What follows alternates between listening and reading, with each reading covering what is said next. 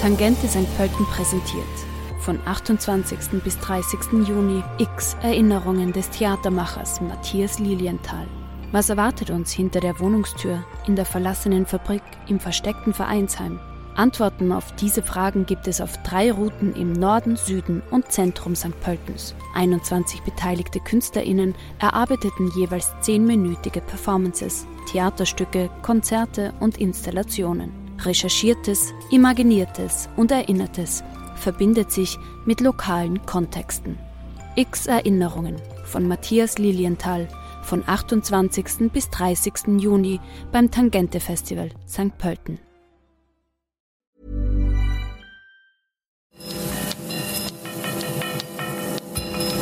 Falter Radio, der Podcast mit Raimund Löw. Sehr herzlich willkommen zum Falter Radio für Donnerstag, den 15. März 2018. Unsere Afghanen ist ein verschärftes Asylrecht, wie die Bundesregierung nach einem blutigen Messerangriff eines afghanischen Flüchtlings auf Passanten in Wien ankündigt, die Antwort auf Kriminalität. Das wird eines unserer Themen aus der Falter-Redaktion in der Wiener Innenstadt sein. In Tirol sind wir ja auch auf UKW zu hören. Und zwar jeden Donnerstag um Punkt 12 Uhr auf dem Freirad, dem Freien Radio Innsbruck. Aber bevor wir über Afghanistan sprechen, will ich von Chefredakteur Florian Klenk wissen, was der Falter über die rechtsrechte Affäre um den Verfassungsschutz, die FPÖ und die Identitären herausgefunden hat. Kickels Kuh steht auf dem Cover des Falter. Florian Klenk frage ich, ob der Skandal um den Verfassungsschutz mehr Staatsoperette ist oder mehr Justizskandal. Es ist eine Staatsoperette, die sich zur Staatskrise äh, auswächst. Am Vorabend der EU-Ratspräsidentschaft, weil ja das Bundesamt für Verfassungsschutz nicht nur zuständig ist für Extremismusabwehr, für Spionagetätigkeit, sondern vor allem auch für den Schutz ausländischer Staatschefs. Und langsam kommt man im Innenministerium drauf, dass wir demnächst äh, sehr, sehr viele Staatsbesuche hier im Land haben werden und eine völlig führungslose, äh, einen völlig führungslosen österreichischen Polizeigeheimdienst haben.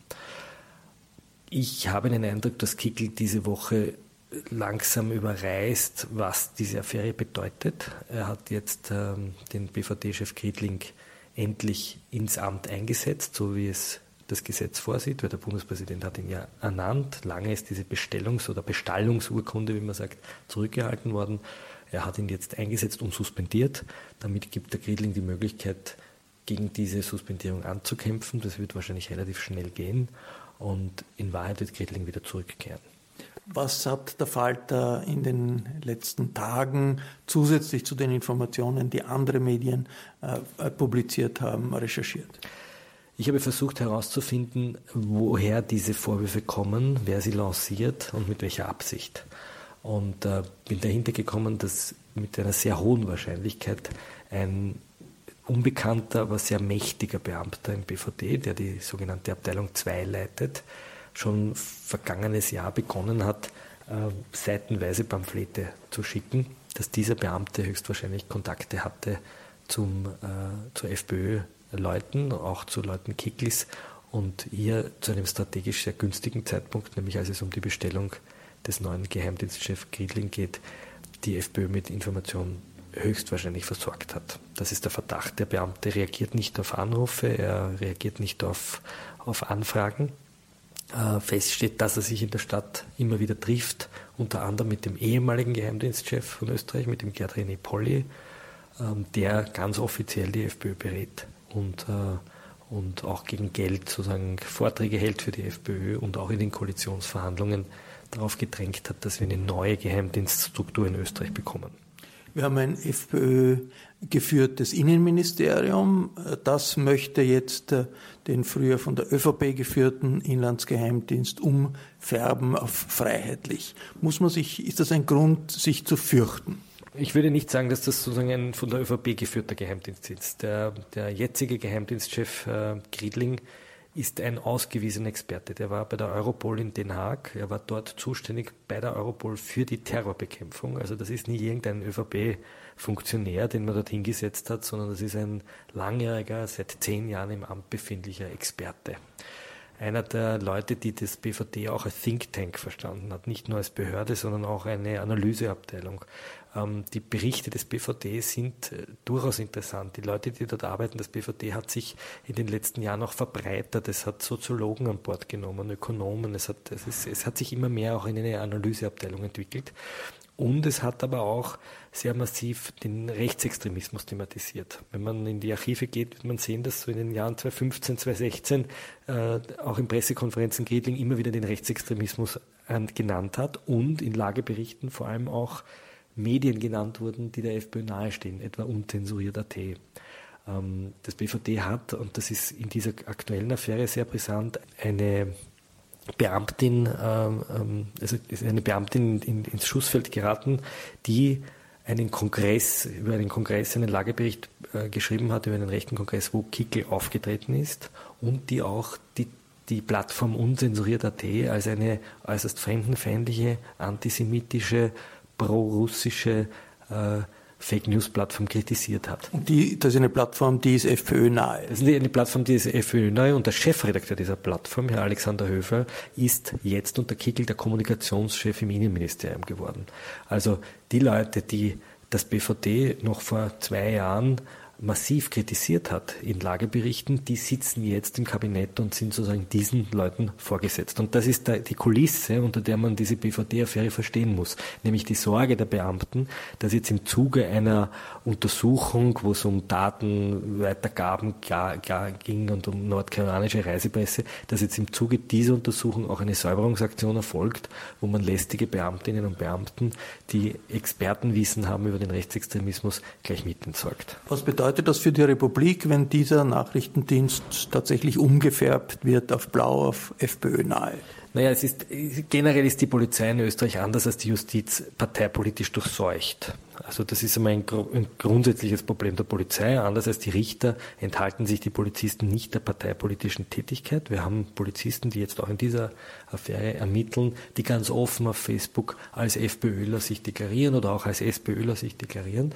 Ähm, das Problem für Österreich und auch jetzt international ist, dass Österreich ein Ort ist mit sehr vielen internationalen Organisationen. Österreich ist ein Ort, an dem viele Konferenzen stattfinden. Hier ist die UNO, hier ist die OPEC, hier ist äh, eben die, die EU-Ratspräsidentschaft. Der österreichische Geheimdienst lebt natürlich von den Diensten im Ausland, er lebt von, ähm, von den Amerikanern, von den Deutschen und äh, wenn Merkel, so wie wir es äh, vernommen haben vor Wochen, sagt, wir trauen eigentlich den Österreichern nicht, wer da sitzt mit der FPÖ, eine pro-russische Partei, die auch einen Freundschaftsvertrag geschlossen hat, ähm, dann muss man sich Sorgen machen und insofern ist das ein eklatantes Sicherheitsrisiko. Soweit Falter-Chefredakteur Florian Klenk zur heißen Spur im ominösen Geheimdienstskandal, der die Medien beschäftigt, den Bundespräsidenten und das Parlament. Letzte Woche hat im zweiten Bezirk in Wien ein mit einem Messer bewaffneter Flüchtling aus Afghanistan bei einem Amoklauf drei Passanten und einen Bekannten schwer verletzt. Wir wollen über die Situation in Afghanistan sprechen und über die Probleme afghanischer Flüchtlinge in Österreich. Ich begrüße den Afghanistan-Experten Saraj Rasuli. Guten Tag. Guten Tag. Äh, Saraj Rasuli ist gebürtiger Afghane, er lebt und lehrt in Wien. Ich freue mich, dass die Journalistin Barbara Kudnow-Kalergi hier ist. Hallo. Hallo.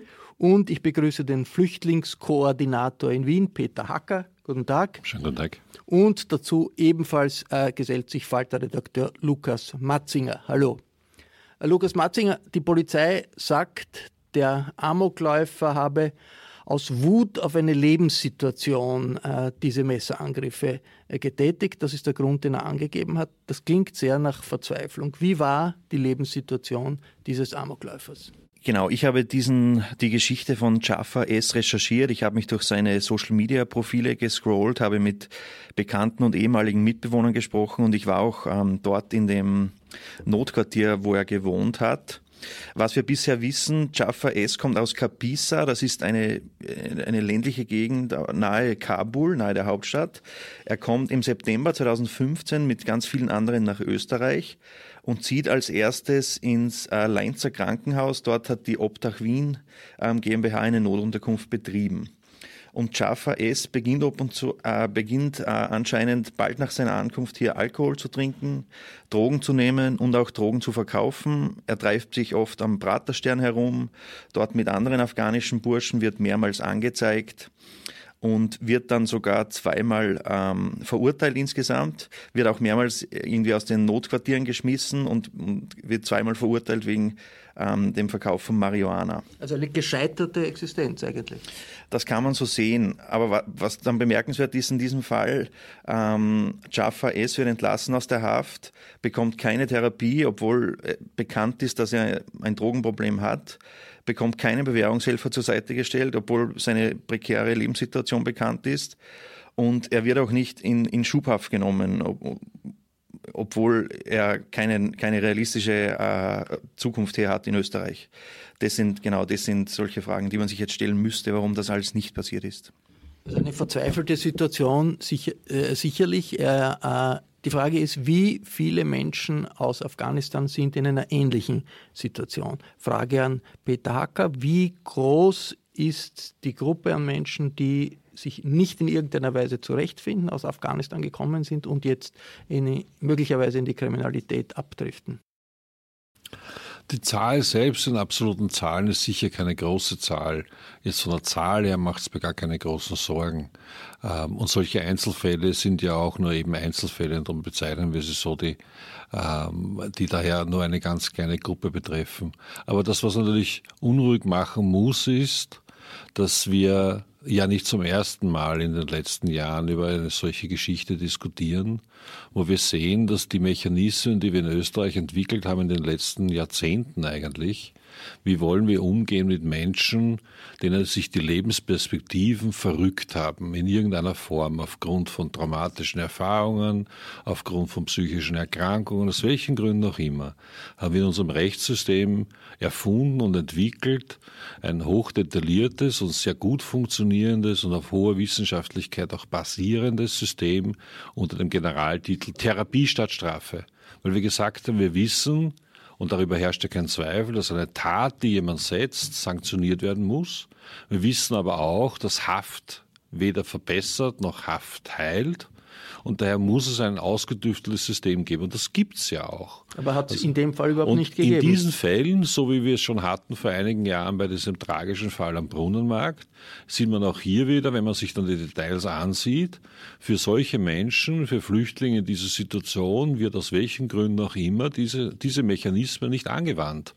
Und daher ist das war, das war nicht einmal ein Flüchtling, in dem Fall am Brunnenmarkt, aber es war ein, ein Bursche aus, aus Nigeria, äh, der einen Mord begangen hat und ebenfalls keinerlei Mechanismen gesetzt wurden, obwohl der auch schon mehr, oftfach sogar mit Justiz in Berührung gekommen ist. Und das sehen wir hier auch. Der Bursche war zweimal in Haft und so wie es schon gesagt worden ist, ist er verurteilt worden wegen Drogendelikten, keine Therapie statt Strafemaßnahme, keine Bewährungshilfe, keine Auflage, einfach nichts.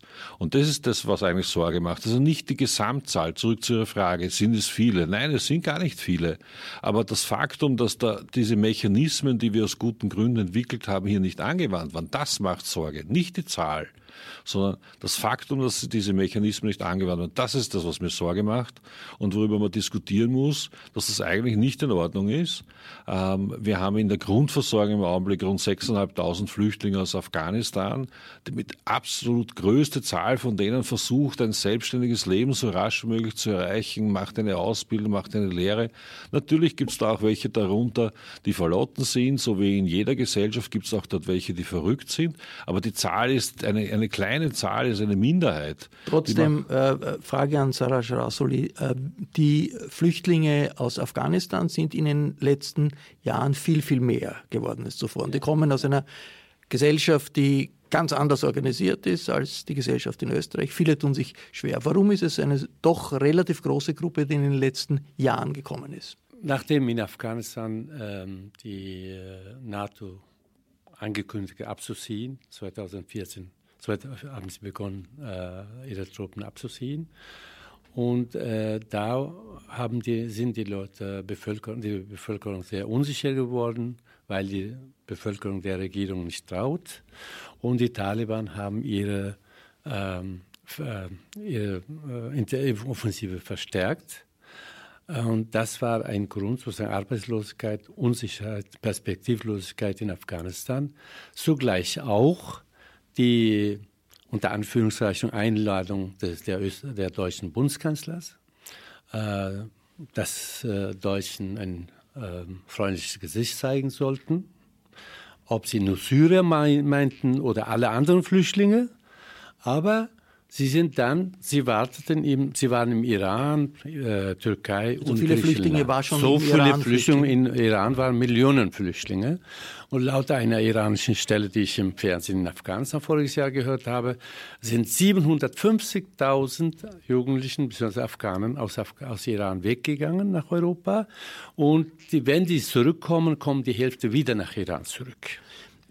Warum tun sich doch äh, einige so ganz besonders schwer, dass äh, es dann spektakuläre Fälle der Kriminalität äh, gibt. Nicht nur den einen, sondern auch vor ein paar Wochen äh, einen Burschen, der seine Schwester ermordet hat, die irgendwie selbstständig werden wollte. Gibt es eine Erklärung dafür? Äh, erstens, Afghanistan ist immer noch eine traditionelle, kollektive Gesellschaft. Zum Beispiel im Falle des Jungen, der seine Schwester ermordet hat, wo der Vater auch gewusst hat und dass, sie, dass es eine Art, äh, man kann als indirekt Ehrenmord nennen, weil äh, sie nicht wollten, sie wollten, dass das Mädchen mit äh, nach der Wahl der Eltern jemanden heiratet, aber sie wollte das nicht. Ja, das ist die ungefähre Geschichte. Dann äh, Jugendliche, die hier kommen, haben eigen, diejenigen, die straffällig werden, man muss untersuchen, was sie selber in Afghanistan angestellt haben, teilweise. Und dann, welche Schicksale sie im Iran, Türkei in, äh, und in Griechenland erlebt haben. Im Iran sind die afghanische Jugend, äh, Afghanen sind äh, die Untermenschen. Ja, die, die werden als irgendwelche, ich möchte jetzt diese Schimpfwörter nicht nennen, mit Schimpfwörter benannt. Wenn heute ist es normal, wenn Sie einen Afghanen fragen, wer bist du, wenn ein Afghan äh, der äh, iranische Polizist, dann sagt er, ich bin der, der den ihr so nennt. Sie äh, sind äh, in Iran ist gängig, dass die, dass die Leute Opium nehmen, auch die afghanischen Jugendlichen zum Zug kommen, besonders die iranischen Fabrikanten, also Unternehmer, wenn sie äh, massenweise die afghanischen Jugendlichen Kinder anstellen, werden sie worden mit äh, Opium verabreicht. Und die kommen mit dieser Geschichte unterwegs und sie, äh, unabhängig von Drogen. Sie werden straffällig in der Türkei, straffällig in Griechenland, sie kommen ins Gefängnis. Sie, es gibt, äh, Sie haben gehört, dass in Griechenland afghanische Jugendliche auf die Strich gehen und die ähm, äh, Schlepper auch sie zwingen, äh, ihr Geld zu verdienen. Und sobald sie hier kommen, dann äh, darf man das nicht so einfach sagen, weil sie frustriert sind, weil man um sie nicht gekümmert hat, sondern äh, sie haben eine ein Hintergrund schon auf dem Weg, eine Geschichte, die im Hintergrund Geschichte. Saraj Rasol, jetzt im Profil haben Sie gesagt, aufgrund dieser Umfälle, äh, aufgrund dieser Umstände schlägt den Afghanen richtig Hass entgegen in Österreich und so, dass es sie fast zum Weinen gebracht hat. Wie schlimm ist das wirklich? Ich habe gehört von vielen, ja, ich bin selber auch betroffen, dass ihre Kinder in den Schulen gemobbt werden. Ja, ähm, Afghanen sind, äh, wenn sie hören, obwohl, meine, äh, obwohl die meisten Kinder hier geboren sind, ja, sie sind österreichische Kinder, und sie werden als äh, nicht direkt, sondern dann wird ihnen äh, sie gestichelt und wird gesagt, Afghanen sind Vergewaltiger, Afghanen sind Messerstecher, Afghanen sind und so weiter. Ja, und das wirkt auf die Kinder. Und äh, auch an Arbeitsplätzen habe ich gehört, dass die Afghanen ähm, jetzt die Leute sehr vorsichtig mit den Afghanen reden wollen. Das habe ich erlebt äh, beim 9-11 und äh, äh, da habe ich, äh, äh, dass die Leute den Afghanen nicht nahe kommen wollten, weil die Afghanen eben gefährlich 9 sind. dem Anschlag in Ja, das ist gleich nach dem Anschlag. Also eine, eine doch sehr angespannte Atmosphäre. Jetzt der Innenminister, der Herbert Kickel, hat in einer Reaktion so etwas gesagt, was ein bisschen nach Generalverdacht äh, klingt. Äh, Zitat.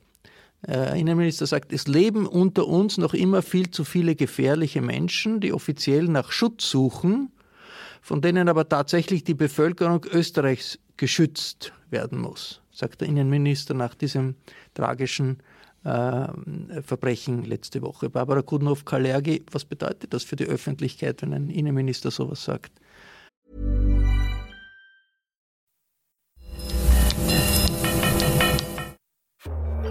Tangente St. Pölten präsentiert. Von 28. bis 30. Juni X Erinnerungen des Theatermachers Matthias Lilienthal.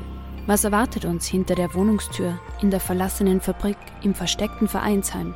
Antworten auf diese Fragen gibt es auf drei Routen im Norden, Süden und Zentrum St. Pöltens. 21 beteiligte KünstlerInnen erarbeiteten jeweils zehnminütige Performances, Theaterstücke, Konzerte und Installationen. Recherchiertes, Imaginiertes und Erinnertes verbindet sich mit lokalen Kontexten. X Erinnerungen von Matthias Lilienthal von 28. bis 30. Juni beim Tangente Festival St. Pölten.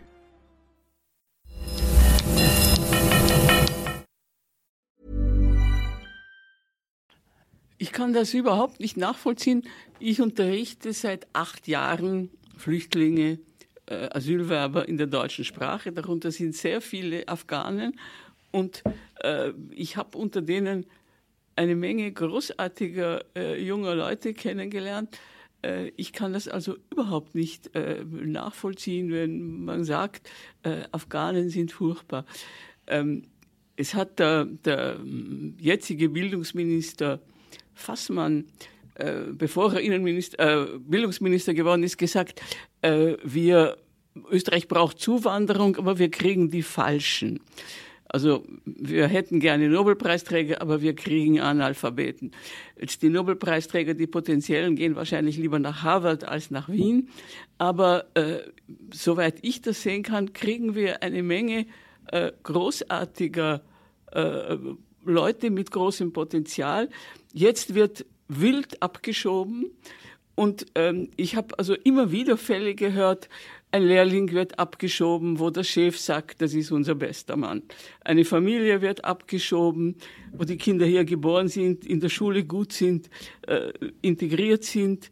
Ähm, ich habe ähm, gehört, also das wird der Herr äh, Gutachter noch besser wissen, äh, einer wird abgeschoben, eine Kollegin sagt mir, in seinem Protokoll steht, äh, seine Gründe sind erstunken und erlogen, was schon einmal eine merkwürdige Wortwahl ist. Aber der hat angegeben, äh, die Taliban haben versucht, ihn für ihre, für ihre Streitkräfte zu rekrutieren.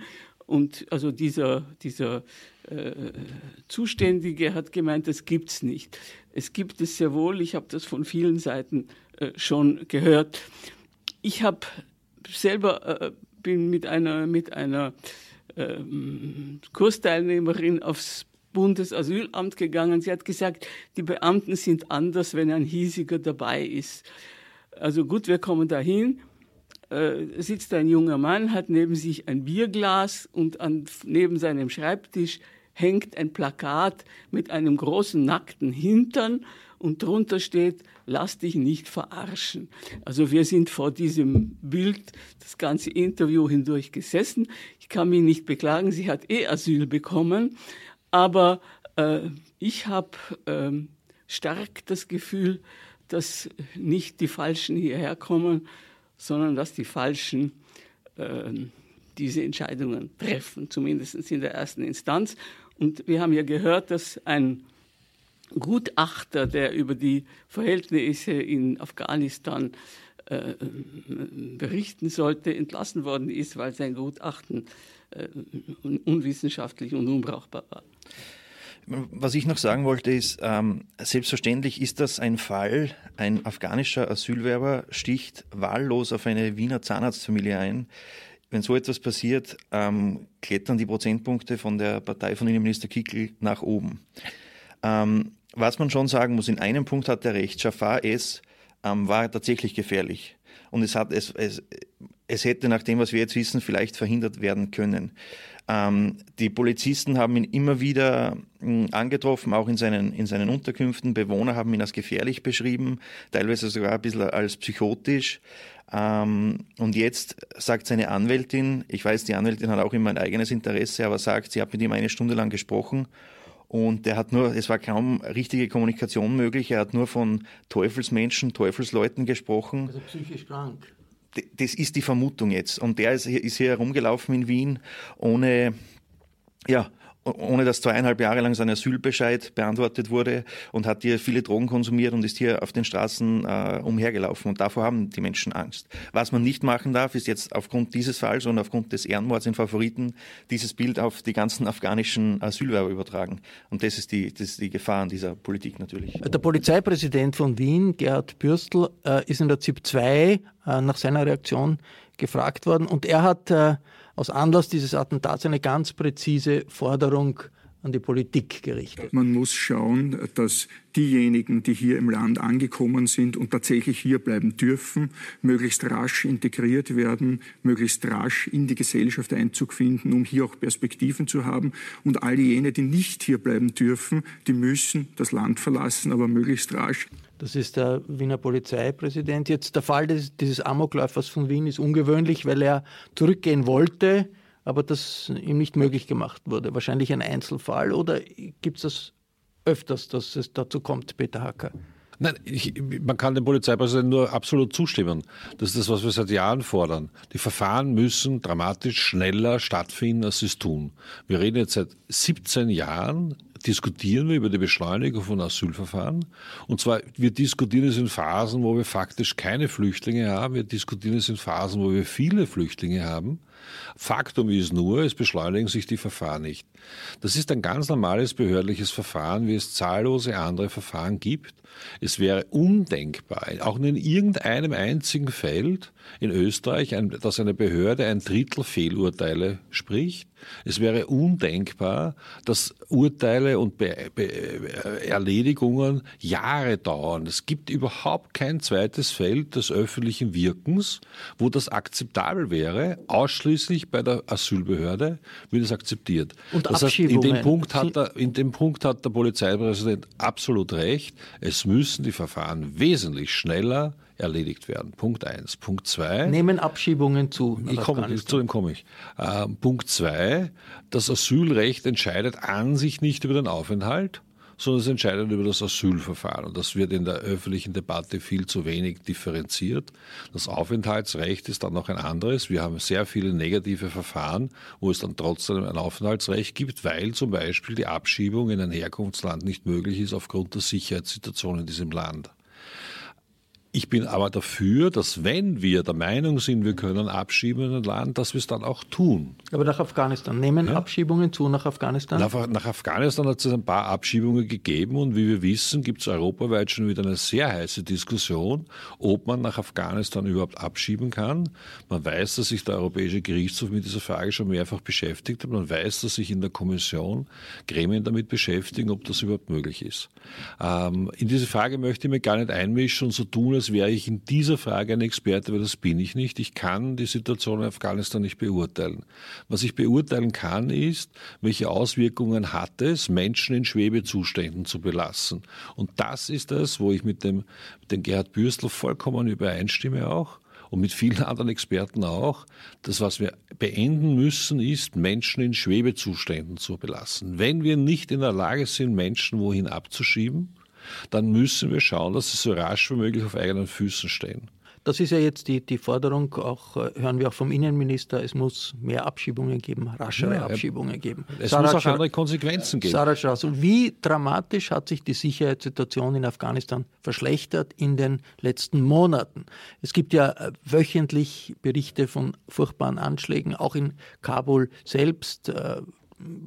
Ist das eine, ein Trend, der sich durchzieht, oder kann man sagen, ein halb Af Afghanistan ist ein sicheres Land, in das man abschieben kann? Wenn ich kurz was äh, Petaka gesagt hat, dazu äh, stellzunehmen. Ich habe beobachtet, dass äh, Österreich mit so vielen Flüchtlingen auf einmal überfordert ist. Das muss man berücksichtigen. Es, sie haben keine Plätze. Die Leute beklagen sich, sie haben mich irgendwo in Tirol in den Bergen irgendwo äh, platziert. Und auch äh, Therapiemöglichkeiten. Ich bin als Dolmetscher früher in auch Landesgericht für Strafsachen äh, aufgetreten, auch jetzt.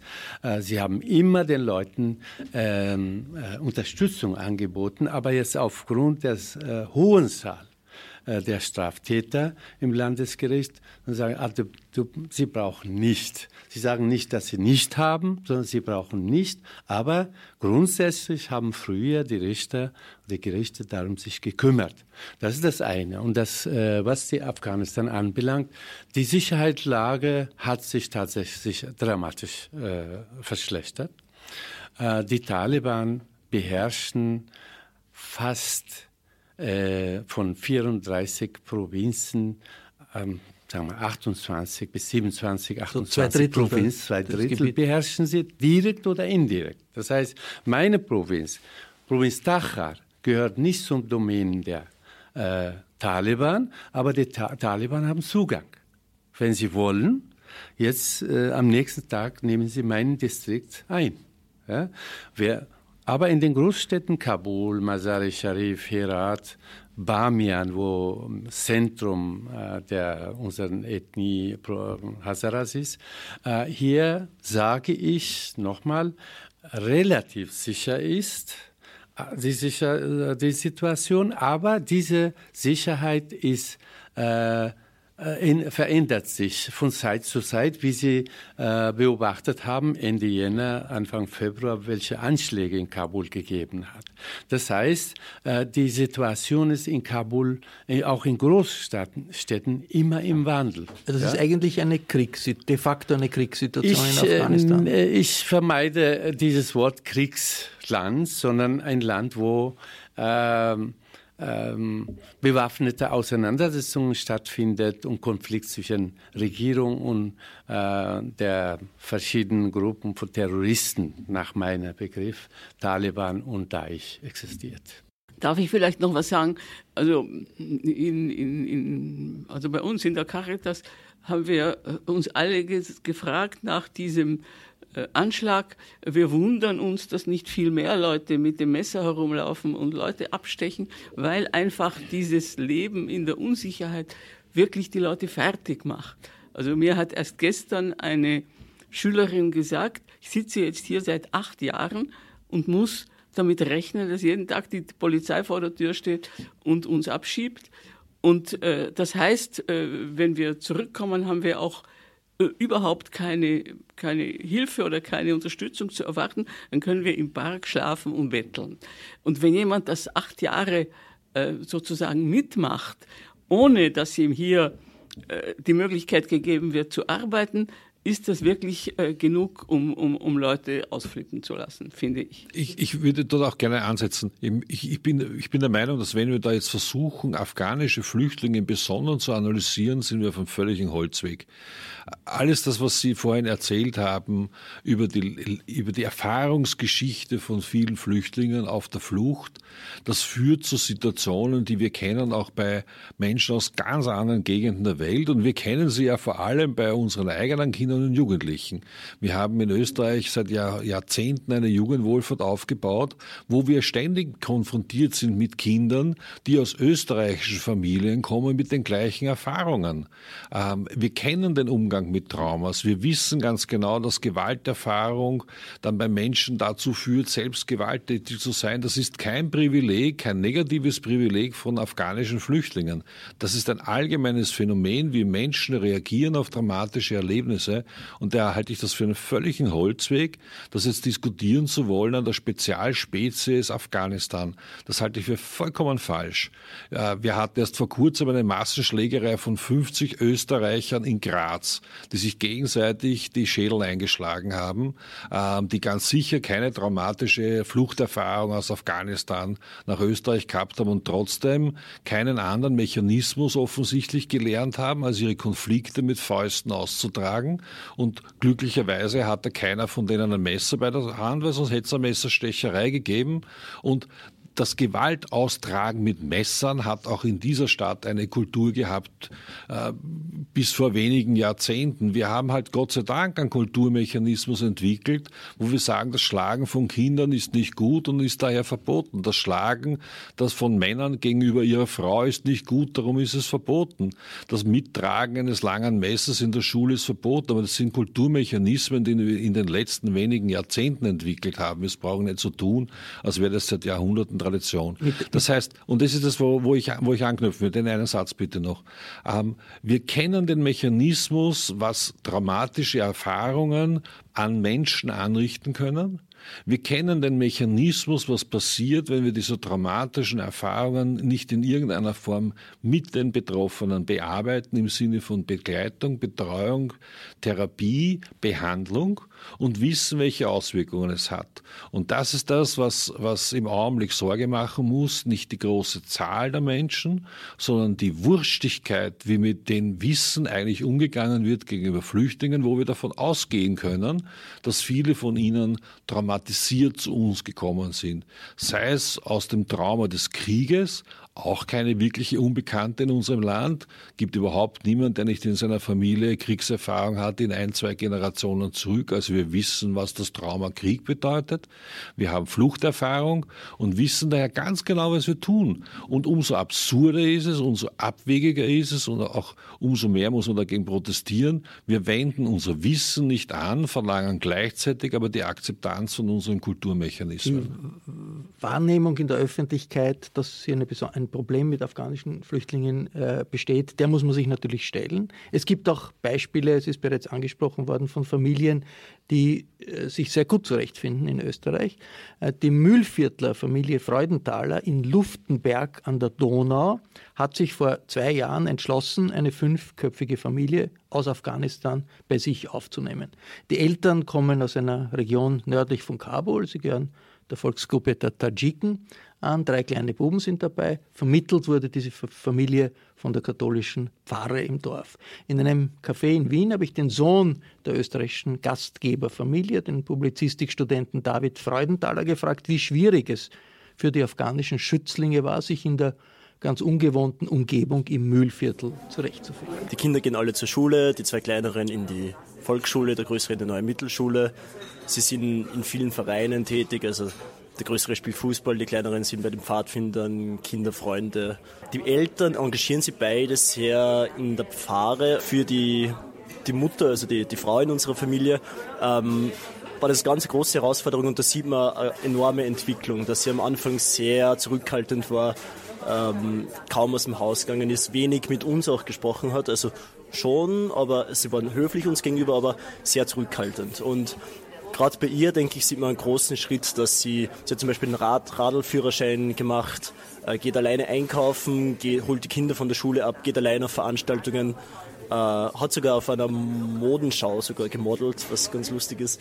Ähm, das sind lauter Sachen, die für sie so in Afghanistan, denke ich, nicht möglich werden. Sie tragt den Kopftuch, ja, zumindest wir so in der, in der Familie, sage ich jetzt unter Anführungszeichen, kennen sie auch ohne Kopftuch. Wenn sie allerdings aus dem Haus geht, trägt sie das Kopftuch, ja. Was macht das mit der Familie, dass sie jetzt abgelehnt wurden, dass das Asylansuchen in erster Instanz abgelehnt wurde? Sie haben natürlich schon seit einiger Zeit mitbekommen, dass viele Afghanen irgendwie in ihrem Umfeld negativ beschieden werden. Die Situation in Afghanistan wird eher schlechter und natürlich kriegen wir alle mit, dass immer mehr abgeschoben werden und werden und hier weniger Chancen haben. Ich denke, unsere Familie, also ich bewundere das fast, wie positiv die damit umgehen. Also denen ist das natürlich bewusst. Gerade dem Familienpapa, da merkt man schon oder hat man gemerkt, okay, der hat damit zu kämpfen, weil er das als seine Verantwortung irgendwie ansieht, dass er die Familie auch hier behalten kann. Ähm, aber sie, also das war sicher ein kurzer Schock für die Familie, aber sie, das, der Alltag geht ganz normal weiter. Die Kinder, die haben das schon mitbekommen und checken das auch irgendwie, aber, aber die, die sind so wahnsinnig lebensfroh und, und so. Ich habe letztens mit dem Kleinen gesprochen, der ist eben sieben Jahre und der hat gesagt, ja, habe ich mitbekommen, aber wir bleiben sicher hier. Das ist keine Frage für mich. Also, es hat in, in St. Georgen an der Gusen, also im, im Nachbarort, äh, eine Familie gegeben, auch afghanische Familie, die mit der unseren Familie befreundet war. Und da hat sich der Vater vor einigen Monaten selbst das Leben genommen, ähm, eben aufgrund der aussichtslosen Lage. Ähm, also hat auch Kinder gehabt. Das war David Freudenthaler. Seine Eltern im Mühlviertel haben eine afghanische Flüchtlingsfamilie bei sich aufgenommen. Nehmen solche Fälle gelebter Menschlichkeit ab, weil Angst besteht vor afghanischen Flüchtlingen? Barbara Kudnov-Kalergi aus Ihrer Beobachtung? Also ich kann nur aus, aus, aus meiner Erfahrung sagen, allein die Caritas der Erzdiözese Wien hat 13.000 freiwillige Mitarbeiter. Da sind nicht die Bundesländer dabei, da sind nicht die vielen anderen Hilfsorganisationen dabei. Caritas ist ja nicht die größte. Und es gibt, so wie die Freudenthalers, unzählige Leute, die ohne Organisation auf, auf eigene Faust ähm, sich um Leute kümmern. Ähm, ich würde mich ehrlich gesagt nicht wundern, äh, wenn das sogar die Mehrheit wäre. Äh, ich habe im Falter vor einiger Zeit gelesen, dass die Leute, die die berühmten Hasspostings im, im Internet absondern, dass das immer dieselben Leute sind, nämlich ungefähr 8000 Leute. Das ist ziemlich wenig. Äh, wenn also jetzt ähm, ständig gesagt wird, das ist die Stimme des Volkes, auf die muss man hören, auf, auf deren, aufgrund von deren Einstellung muss man vielleicht sogar die Gesetze ändern, dann zweifle ich daran, dass das wirklich die Stimme des Volkes ist. Und ähm, ähm also was ich sehe, gibt es eine Fülle von Leuten, die das anders sehen. Und ich glaube auch, dass unter den Flüchtlingen, Afghanen oder anderen viele, viele sind, äh, die wir sehr gut brauchen könnten. Also äh, die Wirtschaft äh, sagt, sie kriegt zu wenig Lehrlinge. Es sind mehrere Lehrlinge, von denen ich selber weiß, in letzter Zeit abgeschoben werden. Äh, da fragt man sich wirklich, wie passt das eine zum anderen. Der größte Teil der Flüchtlinge, auch der afghanischen Flüchtlinge, wird hier bleiben. Muss man sich der Realität stellen, weil die Regierung sagt ja, abweisen, abweisen, ausweisen, das ist die Lösung. Ist das, eine, ist das die Realität? Das muss man so äh, aussprechen. Ja, das ist die Realität seit vielen, vielen Jahren und das ist ja auch das Absurde an dieser Diskussion. Erstens mal die Zahl der Flüchtlinge ist insgesamt eine sehr kleine. Wir tun immer so, als würden wir da über Riesenkohorten sprechen. Ich meine, Nehmen wir das Beispiel Lehrlinge, und weil Sie es schon angesprochen haben. Wie viele Lehrlinge sind im Augenblick in Wien als Flüchtlinge Lehrlinge? Es sind 44. Ehrlich gesagt, bei 44 Flüchtlingen, die gerade in Wien Lehrlinge sind, diskutiere über das, die, über das Thema ja normalerweise gar nicht mehr.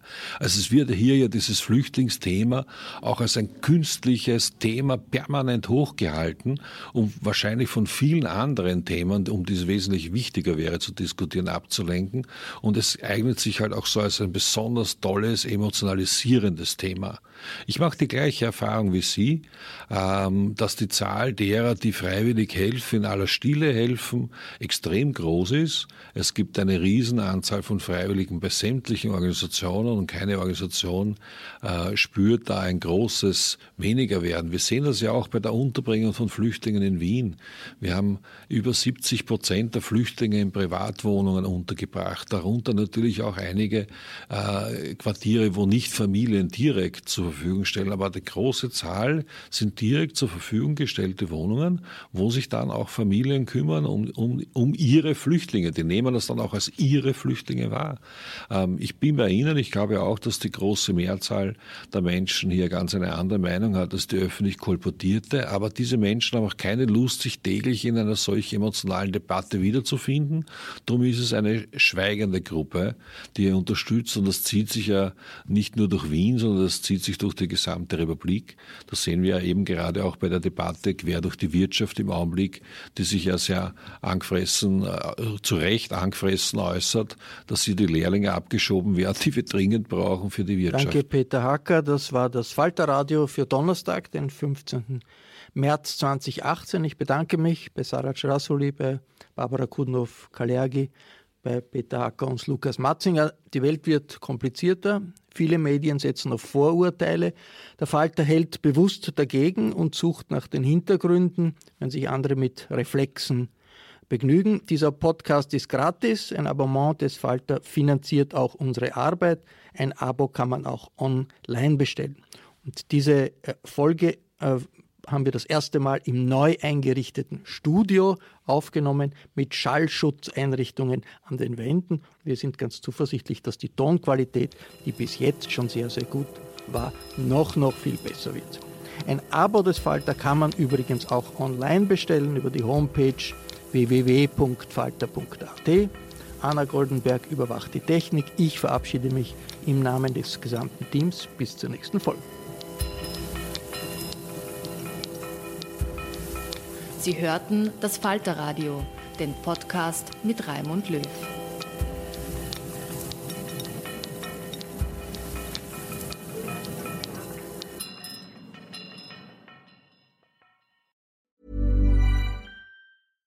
Hello, this is Danny Pellegrino, host of the Everything Iconic podcast, and I'm here to tell you all about Splash Refresher because hydration is mandatory, but boring is not. Now, I love my water, but if I don't spice it up, I'm not going to finish what I took out of the fridge. That's why I love my Splash Refresher, which is flavorful, delicious, bright, hydrating, and zero calories. The wild berry flavor is my fave. No, wait, is the pineapple mango flavor my fave? You know what? All five craveable Splash Refresher flavors are my fave because they're so delicious. So get hydrated and enjoy it with Splash Refresher. Imagine the softest sheets you've ever felt. Now imagine them getting even softer over time. That's what you'll feel with Bowl and Branch's organic cotton sheets. In a recent customer survey, 96% replied that Bowl and Branch sheets get softer with every wash. Start getting your best night's sleep in these sheets that get softer and softer for years to come. Try their sheets with a 30-night guarantee. Plus, get 15% off your first order at bowlandbranch.com. Code BUTTERY. Exclusions apply. See site for details.